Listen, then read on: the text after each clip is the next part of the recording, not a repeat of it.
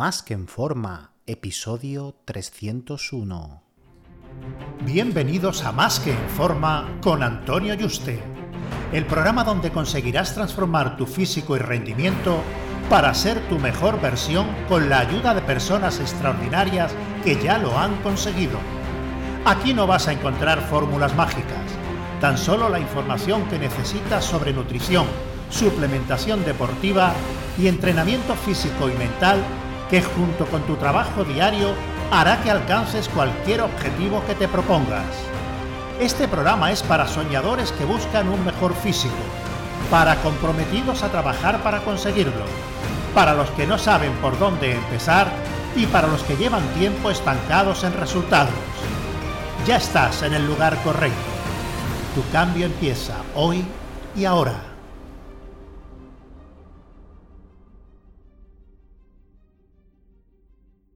Muy buenas y bienvenido a Más que en Forma.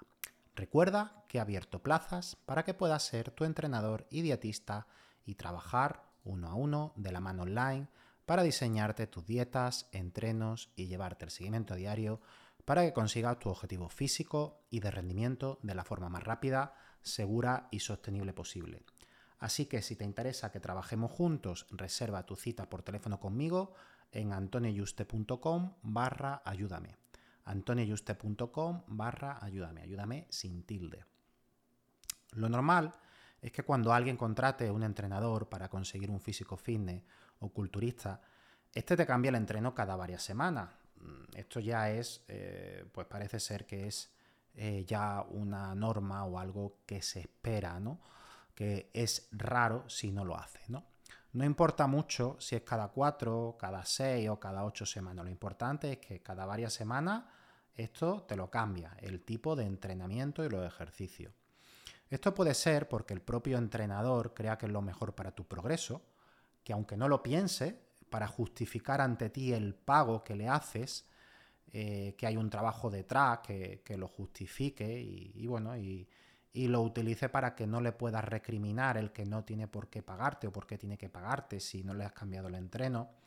Y o porque tú creas que es lo mejor para progresar y que mantener el mismo entrenamiento durante meses haría que eh, te estancara. Entonces ya sea porque el propio entrenador lo crea o para protegerse entre comillas de esta recriminación que le puede hacer el cliente, pues que lo haga aunque no lo considere necesario incluso que pueda ser contraproducente, ¿no? Estoy convencido que algunos entrenadores, por no decir mucho, mm, varían los entrenamientos de los clientes para que estos no se den de baja y, no se les quejen, porque hay personas que el mismo entreno durante semanas se aburren y quieren que se lo cambies. De hecho, son la mayoría, por desgracia. En el fitness y el culturismo, cuando empezamos, sí hay una progresión de evolución inicial en cuanto a entrenamiento que es lo normal y lo establecido, ¿no? Y que pues puede ser un, patrón, ¿no? Uno empieza haciendo una rutina de todo el cuerpo, o full body que se llama, en una sola sesión, varias veces por semana, y en una semana o un mes como mucho, ya pasa a entrenar directamente o por hemisferio, tren superior en una sesión y tren inferior otra sesión, o por grupos musculares ya sea el típico tirón empujón, tirón empuje piernas o eh, pull push leg, eh, o entrenar por grupos musculares tipo wader, ¿no? Pongamos que ya llevamos unos meses y estamos ya en el momento que somos capaces de entrenar por grupos musculares, ya sea wader, el típico pull push legs, o sea, tirón empuje pierna, en diferentes sesiones. En una sesión hace empuje, en otra tirón y en otra pierna, y así repite el ciclo de estos tres días de entrenamiento, ¿no? Bueno, eh, ya sea tipo wader o empuje tirón pierna, mm, tenemos una serie de ejercicios pautados en el que aprendemos la técnica de estos movimientos durante semana, que puede ocurrir tanto en las semanas previas con las otras rutinas que hemos hecho de entreno por hemisferio y en una full body, eh, o si es que han coincidido dichos ejercicios que se repiten en este nuevo entreno, o que lo hayamos tenido que aprender. Mm, por primera vez en, este entrenamiento. ¿no? A las pocas semanas donde ya se supone que vamos a controlar medianamente la técnica y en el orden de los ejercicios que hay marcados, eh, sabemos cuáles son los pesos máximos que debemos utilizar para llegar a la intensidad que necesitamos para el número de repeticiones marcadas, ¿vale? Eh, cuando llegamos a este momento en el que sabemos que la semana siguiente, pues bueno, si hemos tirado, ya sabemos que cuando hacemos una sentadilla de segundo ejercicio, por ejemplo, mm, a un volumen predeterminado de 3-4 series en unos ejercicios que preceden a esta sentadilla, la sentadilla, en la serie efectiva o las dos series efectivas, eh, si tenemos marcado 8 repeticiones, para llegar al fallo tenemos que utilizar 100 kilos y que a la siguiente semana pues tenemos que intentar tirar 102 y medio, rascar alguna repetición más, ¿no? Ya tenemos controlado todo esto cuando ha pasado unas cuantas semanas y ahora, eh, cuando ya pasa esto, en pasada esta determinada semana, hay que cambiar el entreno. ¿Por qué? Porque, bueno, ya han pasado unas cuantas semanas, la persona ya se empieza a aburrir, oye, y le empieza a preguntar, ¿cuándo toca cambiar el entreno, entrenador? ¿Cuándo me va a cambiar el entreno?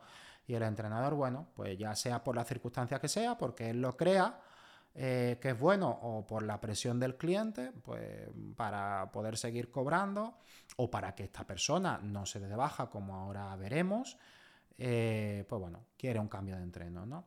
Entonces ahora en esta prescripción de este nuevo entreno, ahora una sentadilla que estaban de primer ejercicio, pasan a ser el último ejercicio. La prensa que tenía puesta desaparece y nos meten de repente una zancada. Y así, bueno, pues con todos los grupos musculares.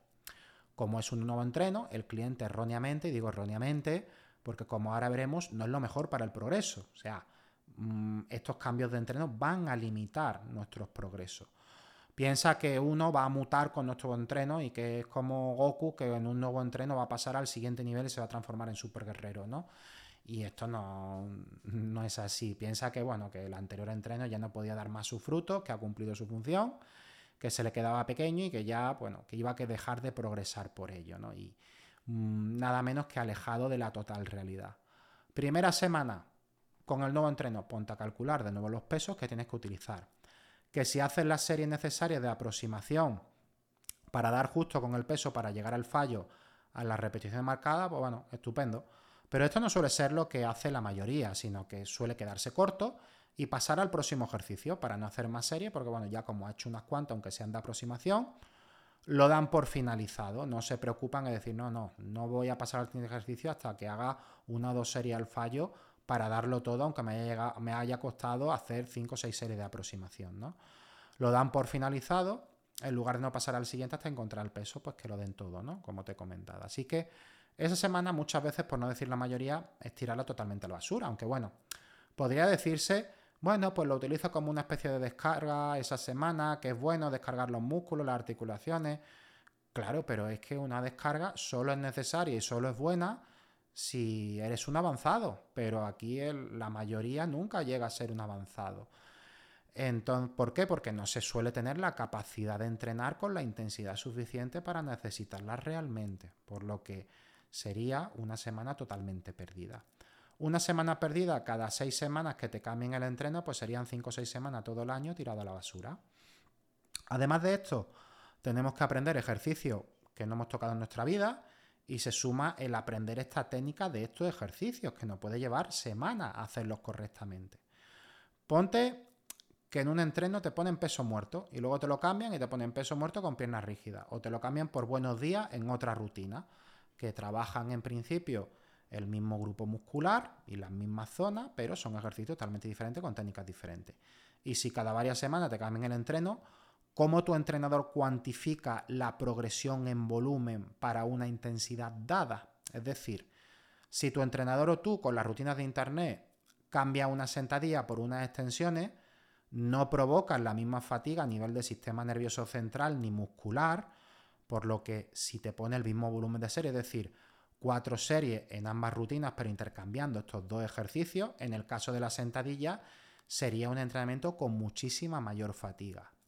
Entonces, dos series de entreno al fallo de extensiones de pierna no puedes compararla con dos series de sentadilla al fallo. Si le sube el volumen a cuatro series al fallo de extensiones de pierna, porque en un entreno determinado las soportas con unos ejercicios que además no provoquen tanta fatiga del sistema nervioso, en el siguiente entreno no significa que vaya a soportar cuatro series de sentadilla al fallo, porque no son intercambiables, no provocan la misma fatiga, ni a nivel articular, tampoco ni a nivel muscular.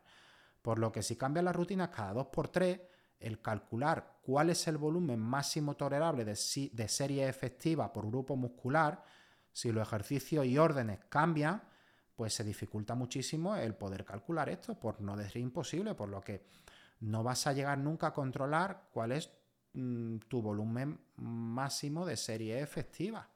Y por lo tanto, mm, siempre vas a estar entrenando o de más o de menos.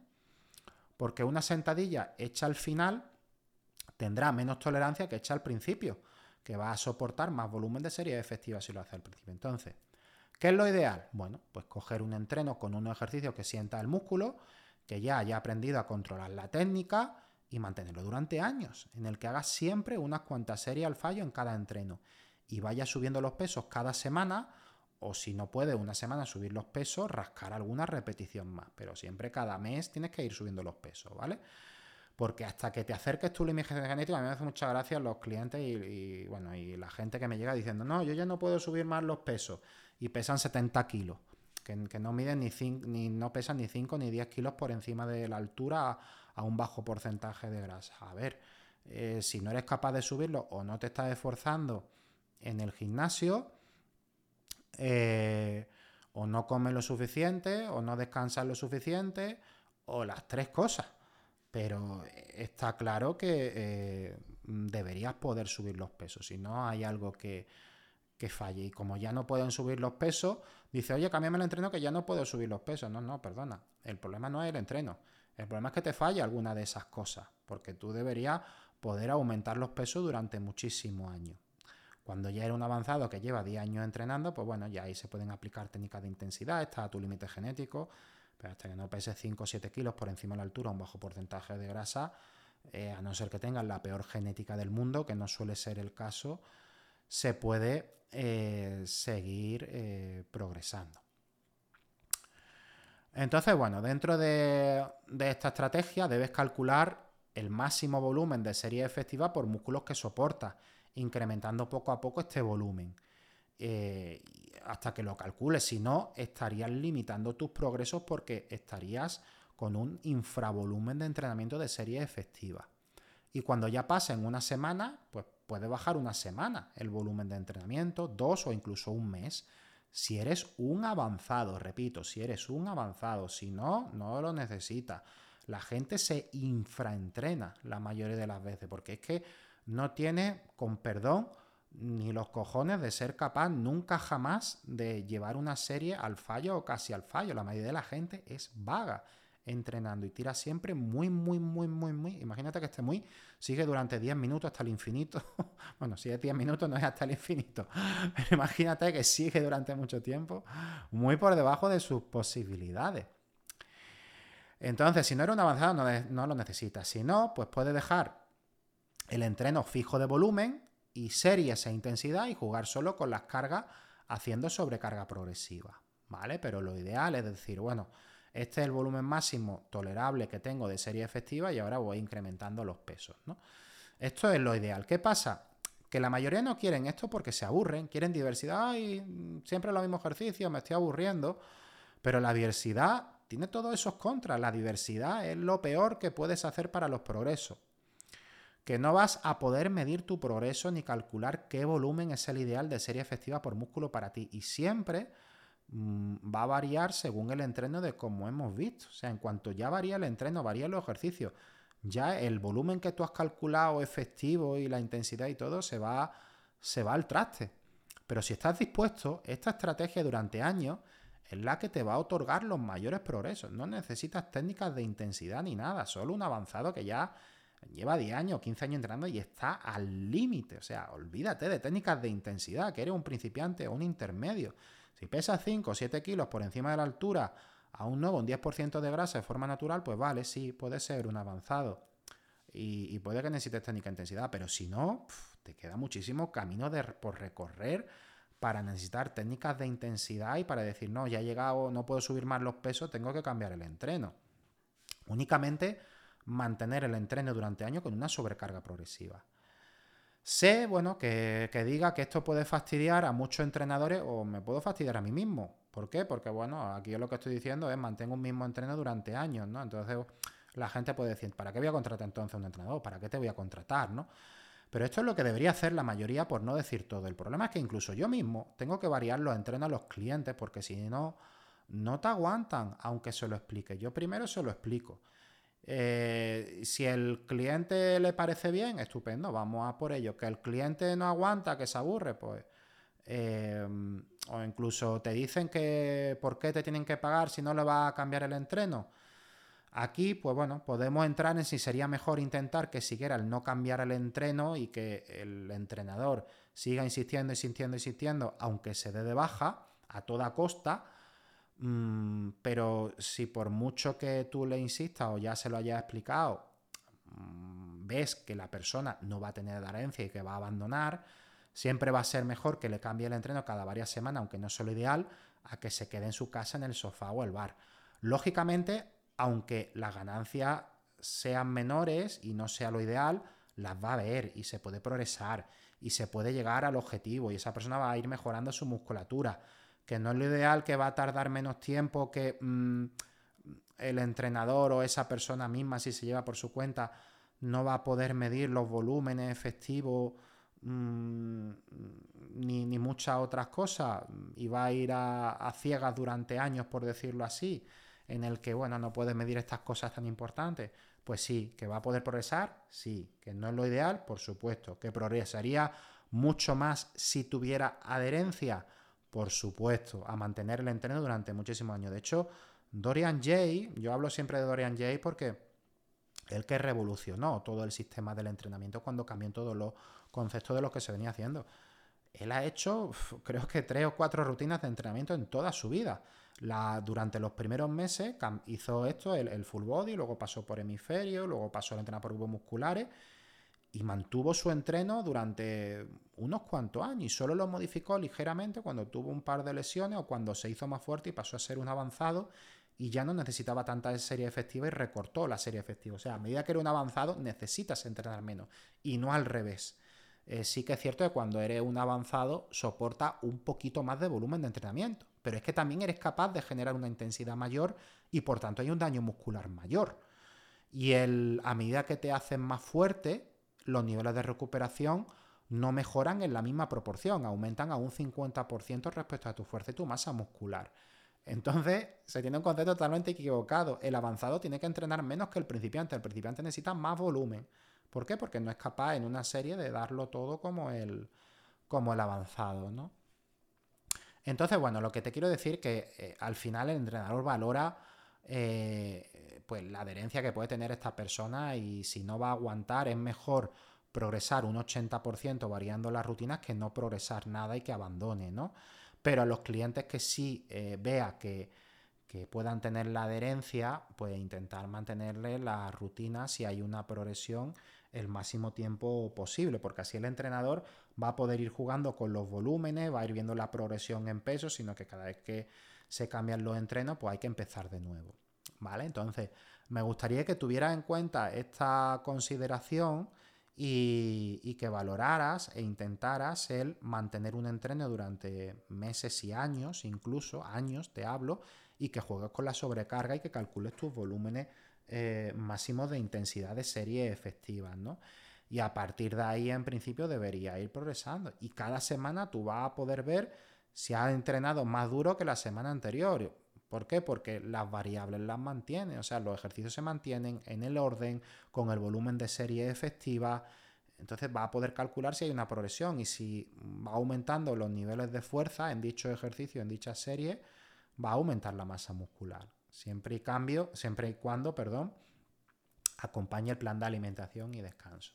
Entonces, bueno, me gustaría que lo valoraras, ¿vale? Que te lo replantearas todo, porque parece que esto se coge ya como un, dogma, ¿no? De que hay que cambiar los entrenos cada varias semanas y si no es que te va a estancar, no va a progresar y el entrenador es un vago y no le tienes que pagar y, todo esto, ¿no? Entonces, bueno, valóralo, ¿vale? Interiorízalo y me gustaría que, que lo probara. Así que te aseguro que si lo haces y, tienes adherencia, que es lo más importante, si tú ves al final que aunque sea lo mejor no vas a aguantar eh, y no estás motivado y, te aburre y no quieres ir al gimnasio, pues bueno, está claro que es mejor que lo cambie aunque por eso sea más, Si no, te aseguro que va a progresar mucho.